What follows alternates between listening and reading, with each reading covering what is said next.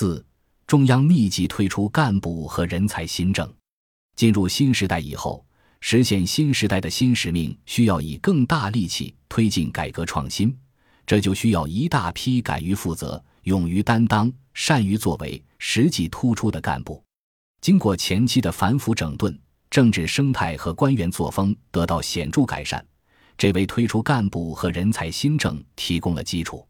中央倡导发掘实干人才，特别注重年轻干部的培养、选任。考评、监督等工作。二零一八年五月，中共中央办公厅印发《关于进一步激励广大干部新时代新担当新作为的意见》，针对建立激励和容错机制，鼓励干部担当作为提出明确要求。同年六月，中共中央政治局会议审议《关于适应新时代要求大力发现、培养、选拔优秀年轻干部的意见》（以下简称“优干意见”）。强调采取有效措施着用年轻干部。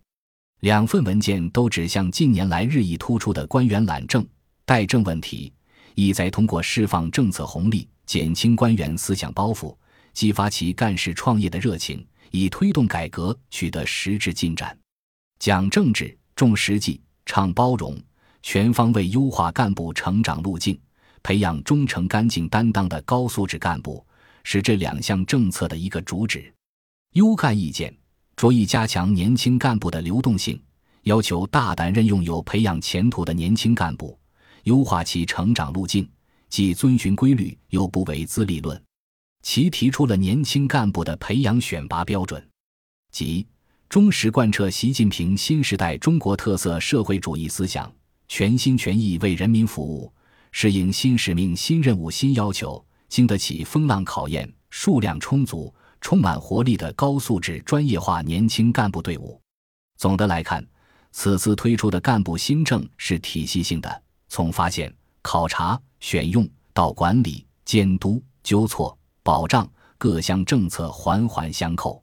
优干意见要求把发现、培养、选拔年轻干部工作实效作为党建工作考核的重要内容，无疑是在年龄标准问题上的再调整和再平衡。目的就是要给年轻干部希望。二零一九年三月，中共中央印发了修订后的《党政领导干部选拔任用工作条例》，进一步推进干部选拔任用工作制度化、规范化、科学化，不断提高选人用人的质量和水平。另外，关于分类推进人才评价机制改革的指导意见和关于深化人才发展体制机制改革的意见，先后出台，为树立正确用人导向。激励引导人才发展提供了指引。全国组织工作会议明确要求，着力培养忠诚干净担当的高素质干部，着力集聚爱国奉献的各方面优秀人才，释放出倡导干部积极作为、奋发奋进的强烈信号。值得注意的是，十三届全国人大常委会第七次会议表决通过《中华人民共和国公务员法》修订草案。新法确立了职务与职级并行制度，为建设高素质专业化的公务员队伍提供了法律保障。透过一系列干部新政，可以看到选人用人导向的诸多变化：一是，在干部培养上，注重源头培养、跟踪培养、全程培养，把理想信念教育、知识结构改善、能力素质提升贯穿于干部成长全过程；